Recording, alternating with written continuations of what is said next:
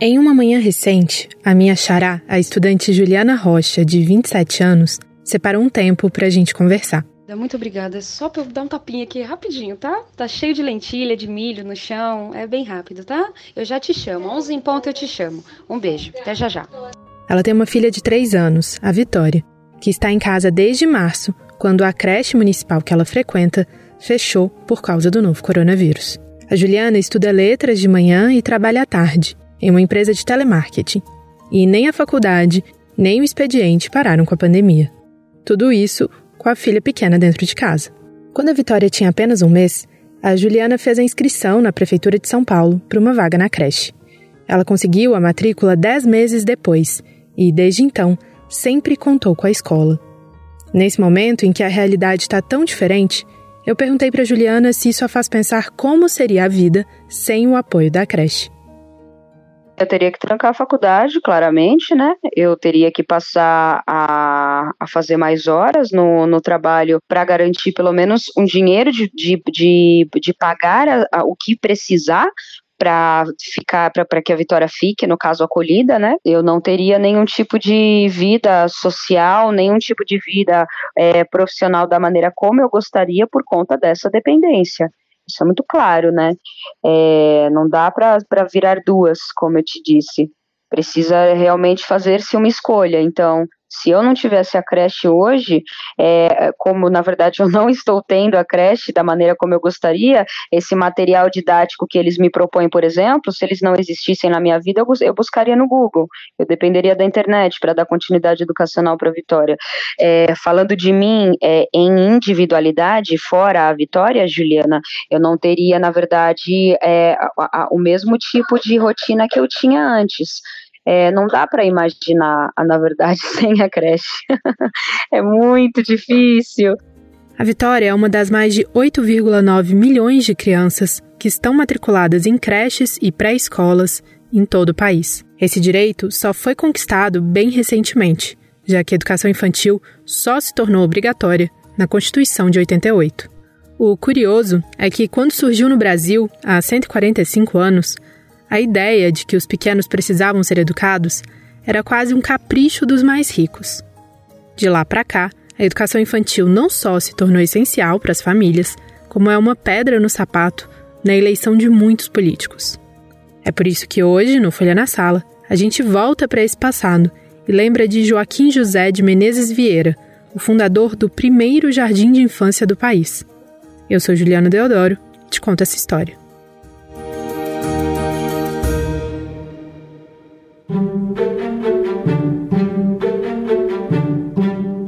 Em 1870, a sociedade brasileira vivia algumas transformações. Pilares como a monarquia e a escravidão passaram a ser questionados com a criação do Partido Republicano e a sanção da Lei do Ventre Livre. A ideia de progresso estava no ar e, claro, também chegou a educação. Além disso, naquela época, havia um alto índice de mortalidade infantil, desnutrição generalizada e um número significativo de acidentes domésticos. É nesse ambiente que surge a figura de Joaquim José de Menezes Vieira, médico educador que conhecia as teorias mais atuais da Europa e as aplicava em seu colégio. Quem explica melhor esse contexto é o professor José Gondra, da Universidade Estadual do Rio de Janeiro e autor do livro Educação, Poder e Sociedade no Império Brasileiro. Então você tem aí um, uma, uma, uma, uma, revisão das bases né, da sociedade brasileira. E vai ter também um movimento de racionalização cada vez mais crescente. Tá? Essa ideia, e é bem atual, né? Essa ideia da ciência, que ela seria, de fato, né, o orientador das condutas do homem, né, da vida, da vida em comum, da vida em sociedade, etc, etc, etc. Né? E isso tem um rebatimento no campo da educação. Ou seja, é necessário formar, é necessário educar fora do ambiente da casa, né? porque a casa também era espaço dos vícios, né? Era espaço dos maus costumes, era espaço onde não isso, não se vestia bem, não se comia bem, não se fazia os exercícios adequados, não tinha uma ordem, não era dosado, etc, etc, etc. Você tem uma ciência da, da formação e, a, e, e, alguns médicos eles vão meio que se apresentar como os melhores representantes dessa ciência da formação, ou seja, da pedagogia. E Menezes Vieira era um deles. Nessa visão, a escola deveria ser um lugar acolhedor, como a casa, mas com mais estímulos e atividades para um desenvolvimento maior da criança. O, ele mesmo dizia, né, que o colégio dele era, essa espécie de ilha encantada, que era uma é, prolongação da família, que lá havia também carinho e previdência, que havia os brincos e as diversões úteis, que lá a criança pequena ia ter contato isso com a botânica, com os heróis. Lá não haveria castigo, abolição do castigo físico, porque nessa pedagogia científica, médico-higiênica, não tem lugar para o castigo físico. Na época, a forma mais comum de impor a disciplina era por meio da dor, do sofrimento e da humilhação social. E Menezes Vieira vai dizer: Não, não mexe na minha escola, isso não tem. Na minha escola, tudo isto é substituído por essa aliança, que ele chama de uma grata aliança, né, entre, entre os, os mestres e os discípulos, porque na perspectiva dele, né, a, a, a, melhor educação é essa educação né, construída a partir dessa relação de respeito, é, conduzida pela palavra, né. Além de Ilha Encantada, o Colégio Menezes Vieira era chamado por jornalistas de Pequeno Mundo Radiante, Arca Luminosa e outros adjetivos que poderiam muito bem estampar a entrada de alguma escola infantil de bairro hoje em dia. O colégio funcionou no Rio de Janeiro de 1875 a 1887 e tinha algumas similaridades com outros que existiam na corte.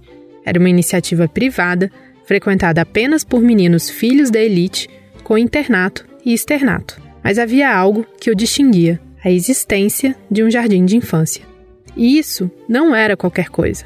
Afinal, esse era o primeiro jardim de infância do país para crianças de 3 a 6 anos. E por esse motivo, o Menezes Vieira precisava 1. Um, explicar para as pessoas do que se tratava e 2. convencê-las a matricular os filhos ali. Afinal, era um negócio, né? Essas estratégias ficam claras em um panfleto produzido por ele na época.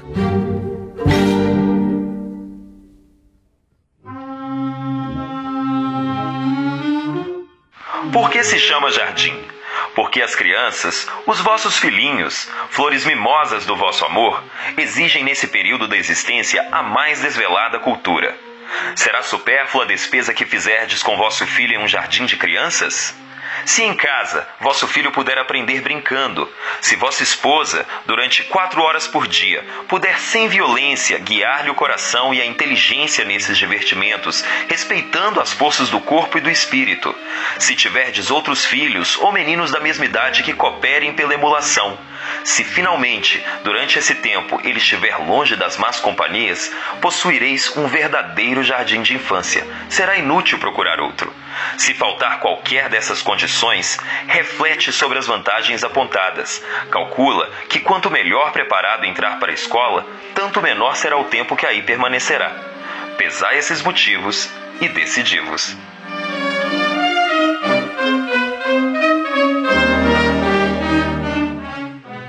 Um dos chamariscos da escola eram as novas técnicas de ensino que Menezes Vieira propagandeava. Nosso personagem foi à França, à Bélgica e à Itália algumas vezes e lá aprendeu tudo o que deveria sobre a educação moderna e a importância do brincar. Ele voltou com objetos, quadros, murais, livros e a ideia de uma educação dos sentidos, do tato, da audição, da fala, em oposição ao ditado e à repetição. Então eu vou te dizer que ele não foi um criador até é uma, né, ou inovador de primeira grandeza, mas ele aproveitou as suas oportunidades, a sua escola e a toda essa uh, entourage que ele convivia uh, para também trazer isso para o Brasil. Essa é a professora Maria Helena Câmara Bastos, da Federal do Rio Grande do Sul, que escreveu o livro Pro Pátria Laboremos, uma biografia de Menezes Vieira. Durante a pesquisa, ela encontrou uma ilustração de uma sala de aula do colégio que mostrava como ele aplicava a teoria na prática.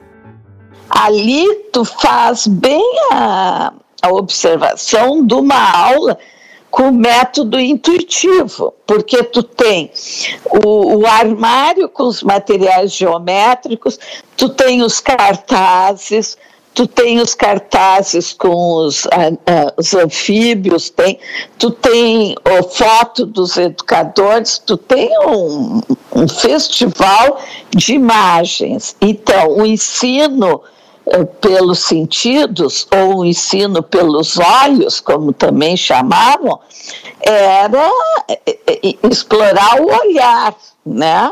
muito mais o olhar e a manusear da, das mãos, ou construir maquetes, né? E a música, o teatro, mas é, usar todas essas coisas para sala de aula. Muita música, o Frobel dizia que tem que ser cantada. A famosa rodinha que hoje, até hoje, existe, né? Um, dois, três. Escravos de Jó jogavam caxangá. Tira, põe, deixa ficar. Guerreiros com guerreiros fazem zigue, zigue, zá. Guerreiros com guerreiros fazem zigue, zigue, zá. No colégio, até a arquitetura era moderna. O prédio era hexagonal, iluminado e arejado, com um jardim no pátio central. A esposa de Menezes Vieira, Carlota, era quem cuidava das crianças pequenas, que chegavam às nove da manhã e saíam à uma e meia da tarde. Havia ainda uma professora de música e outro de ginástica. O programa tinha atividades de linguagem, leitura e cálculo, pintura e desenho, jardinagem, ginástica e exercícios com objetos de Frebel. Verdadeiro pai do jardim de infância, o alemão Friedrich Frebel trouxe duas ideias fundamentais para a educação dos pequenos: a de que a brincadeira tem valor e que o cuidado é muito importante nesse momento da vida. Com o passar do tempo, as teorias da educação evoluíram, mas esses dois conceitos ainda são muito pertinentes. De acordo com a professora Isabel de Oliveira e Silva, da Universidade Federal de Minas Gerais, brincadeiras, cuidado e educação estão integrados. E aí, quando você me pergunta se isso ainda é válido hoje, quando a gente vai né, ver as diretrizes curriculares nacionais para a educação infantil, a gente vai ver que os, o que, que deve estruturar a proposta pedagógica para a educação infantil. São as interações, a importância das interações entre as crianças e as brincadeiras. Depois de Menezes Vieira, outros jardins de infância surgiram, em sua maioria privados. Instituições religiosas e associações civis, por sua vez, recebiam e educavam as crianças pobres. A cobrança de que o Estado deveria investir na educação dos pequenos encontrava obstáculos financeiros, políticos e estruturais, como mostra esse texto de 1884 do professor Manuel Olímpio Rodrigues da Costa, do Colégio Pedro II. As semelhanças com a atualidade não são coincidência pois o Brasil, que ainda não pode proporcionar o ensino aos indivíduos de 7 a 15 anos, já quer receber crianças apenas desmamadas para ensiná-las? Os jardins de infância trarão de pronto a melhora na educação? Não. Seria preciso que o governo pudesse criar estabelecimentos bastante para recolher todas as crianças. Que a indústria particular os crie e mantenha. Eu me oponho como brasileiro, em nome de grande parte dos meus patrícios, já em idade de aprender, a quem a lei prometeu instrução e não tem sido dada. Com a despesa a fazer com 10 ou 20 jardins, na corte e nas cidades principais, se poderão criar e manter, em lugares apropriados, o décuplo de estabelecimentos que preparem para diversos ramos da indústria.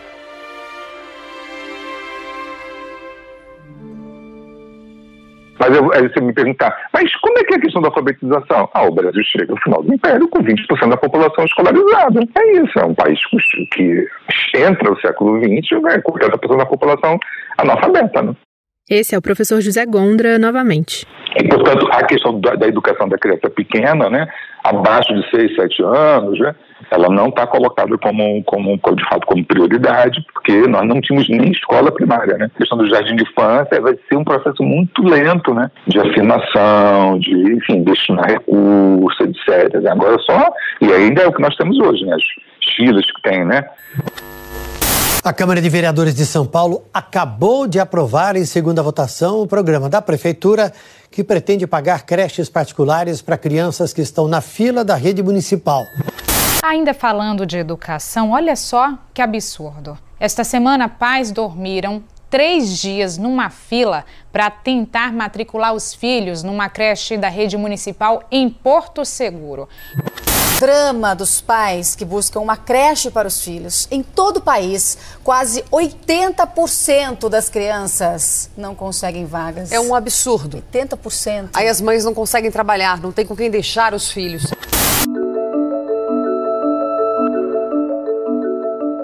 A importância da educação infantil na sociedade brasileira cresceu junto com a urbanização e a emancipação das mulheres. À medida que elas começaram a trabalhar fora de casa e a conquistar direitos, tornou-se necessário também a existência de um lugar para deixar os filhos. Em paralelo, pesquisas no campo da pedagogia foram mostrando cada vez mais os benefícios que uma educação desde cedo poderia trazer. Como explica a professora Isabel de Oliveira e Silva, a educação infantil aos poucos evoluiu de um mal necessário, quando as mães não podiam ficar com os filhos, para um bem desejado pelas famílias.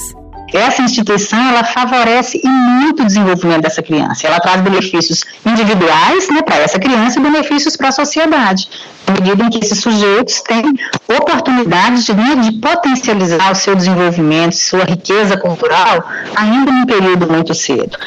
Uma pesquisa realizada em 2014 por James Heckman, que ganhou o Prêmio Nobel de Economia no ano 2000, mostrou que crianças que frequentaram a creche tiveram maior sucesso profissional depois de adultas, chegando a ganhar até 25% a mais que outras que não foram à escola nesse período.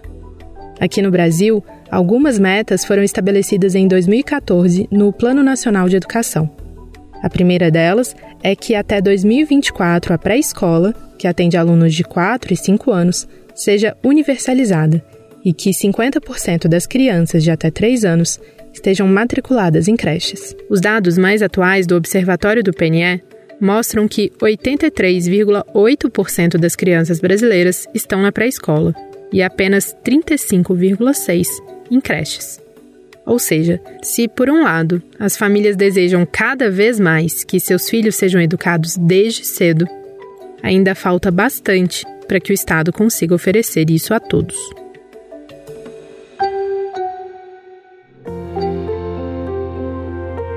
Depois que o colégio fechou, Menezes Vieira continuou com um papel importante na corte. Ele foi diretor do Pedagógium, instituição de educação e formação de professores que deu origem ao INEP. Ele escreveu manuais para educadores e textos que continuaram sendo publicados décadas depois de sua morte, em 1897. E mais de um século depois, alguns desses escritos ainda parecem atuais.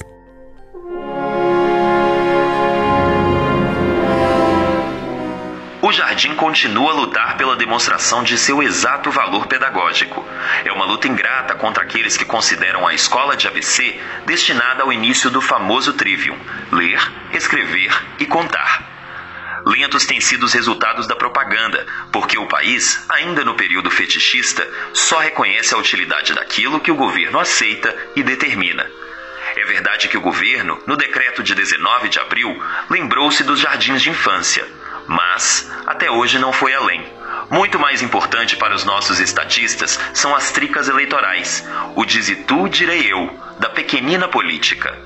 Continuem eles no seu ofício. Eu não abandonarei o meu papel de precursor, embora utopista ou visionário.